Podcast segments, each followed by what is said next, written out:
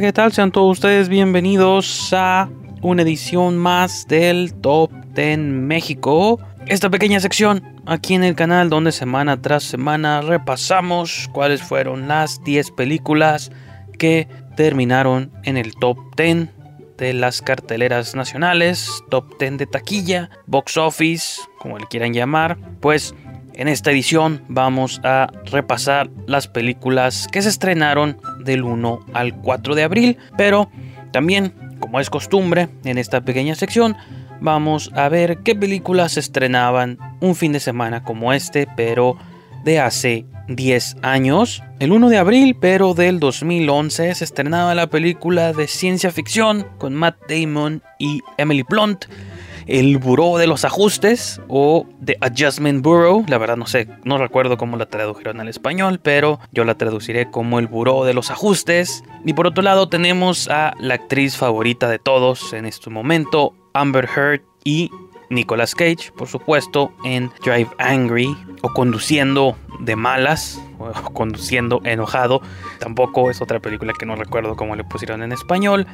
Pero pues tenemos uno de estos churros de acción de Nicolas Cage.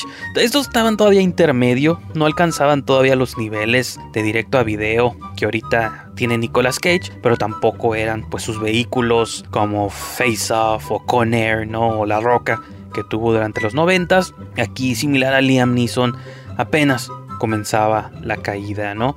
Vamos ahora un poco películas, unas cuantas rarezas, una que ni siquiera recuerdo haber visto y otra que ni siquiera sabía que existía. Tenemos La Casa Muda de Gustavo Hernández, esta es una película de terror latinoamericana que tuvo una novedad, ganó, hizo el circuito de festivales y ganó varios premios alrededor del mundo porque tenía la peculiaridad de haber sido rodada en una sola toma. La única que recuerdo haber visto fue el remake que se hizo justo un año después y lo protagonizaba Wanda, WandaVision, Wanda Maximoff Elizabeth Olsen en uno de sus primeros roles, que curiosamente sale justo un año después. La Casa Muda es del 2010, se estrena en México en el 2011, en el 2011 se filma el remake y en el 2012 se estrena La Casa Muda o Silent House en pues en todo el mundo y en particular aquí en México. Y por otro lado, repito, una película que no sabía que existía hasta ahorita que vi el póster llamada The Reef o El Coral y pues es una de estas tantas copycats películas de tiburones asesinos, seguramente, ¿no? Si el póster genérico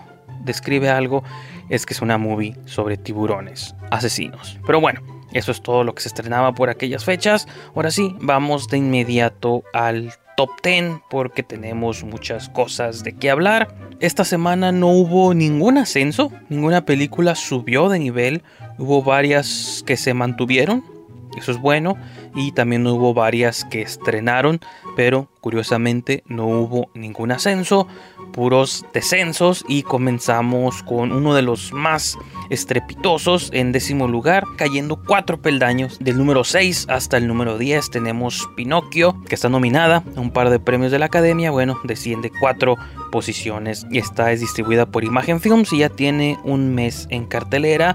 Otra película que también desciende cuatro posiciones de Cinepolis Distribución tenemos Oops. La aventura continúa y es una animación irlandesa que después de tres semanas cae cuatro posiciones del número 5 hasta el número 9. Por otro lado, tenemos en octavo lugar Sosteniéndose en la misma posición que tuvo la semana pasada, tenemos The Croods 2, una nueva era de Universal Pictures, que curiosamente con 17 semanas empata, empata el récord que tuvo Greenland, Greenland o El Día del Fin del Mundo, antes de desaparecer de las tablas, terminó con 17 semanas en el top 10, así que The Croods empata ese récord y si la siguiente semana continúa en el top 10, pues The Croods habrá superado a Greenland en la cantidad de semanas y meses que se mantiene en el top. Séptimo lugar, una caída interesante, es una película que se haya mantenido en los primeros lugares por varias, varias semanas. Después de siete semanas, casi a punto de cumplir dos meses, Tom and Jerry cae desde el cuarto hasta el tercer lugar, desciende tres posiciones. Esta película animada de los personajes clásicos de Warner Bros. Pictures, Tom and Jerry, pues bueno, ya cayó, cayó de la gracia del público hasta el séptimo lugar. En sexto tenemos el primer estreno de esta semana. Se les puede llamar estreno a estas películas. No son realmente estrenos convencionales.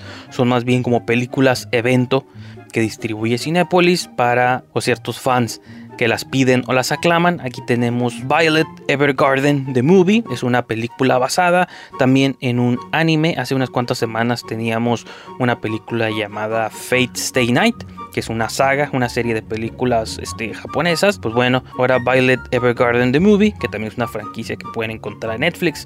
Eh, una serie me parece y otra película, ahí sí no es mi área de experiencia. En quinto lugar tenemos una película que ha estado bastante este, no sé si galardonada, pero sí bastante nominada durante esta temporada de premiaciones de Oscars y Golden Globes y todos estos gremios ¿no? que premian las mejores actuaciones del año.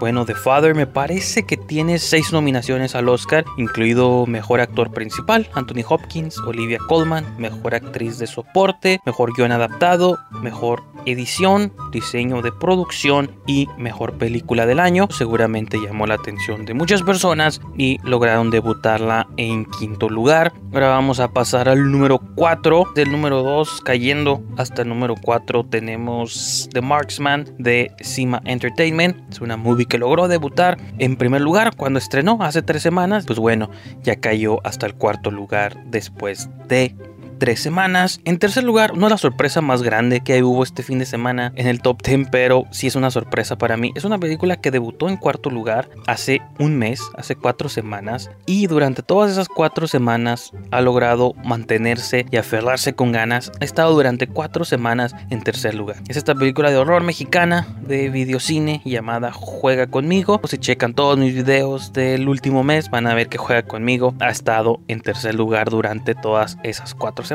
Así que muy bien por el terror mexicano, por Adrián García Bogliano, el director, y por todos los involucrados en esta película. En segundo lugar tenemos Guerra con mi abuelo o The War with Grandpa, que son de estas no por el puro título ustedes podrían pensar que es secuela de este Grandpa Exploitation, no sé cómo le quieran llamar, estas películas que explotan el concepto, la relación de un niño con su abuelo y cómo se meten en peripecias, ¿no? Y en situaciones incómodas, pues bueno, hay como mil películas de esas y parece que la mitad las protagoniza Robert De Niro en lo que ha caído la carrera de este gran actor una vez gran actor de los 70s, 80s, 90s, todavía los 2000s, pues bueno, la verdad no le queda otra más que salir de abuelo y meterse en conflictos o hacer guerra con sus nietos. Pues bueno, al parecer la gente todavía le gustan ese tipo de películas y en Guerra con mi abuelo debuta en segundo lugar. Esta es distribuida por Diamond Films. Y pues ahora sí, vamos a hablar de la movie que todos están hablando, o la película que al parecer todos ustedes fueron a ver porque se sostiene por segunda semana consecutiva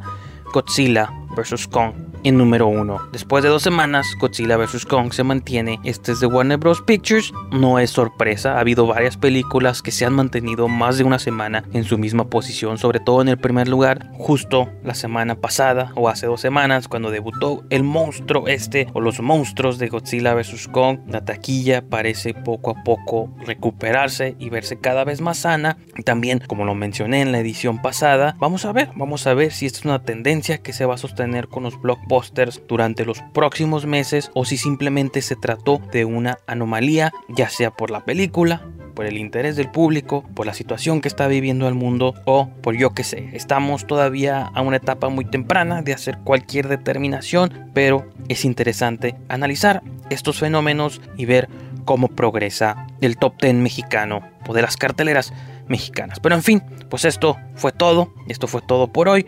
Ahí lo tienen, las 10 movies que estuvieron en el top. Como saben, todos los martes aquí nos vemos con una nueva edición del Top 10 México. Gracias por haberme acompañado y nos vemos la próxima semana. Hasta luego.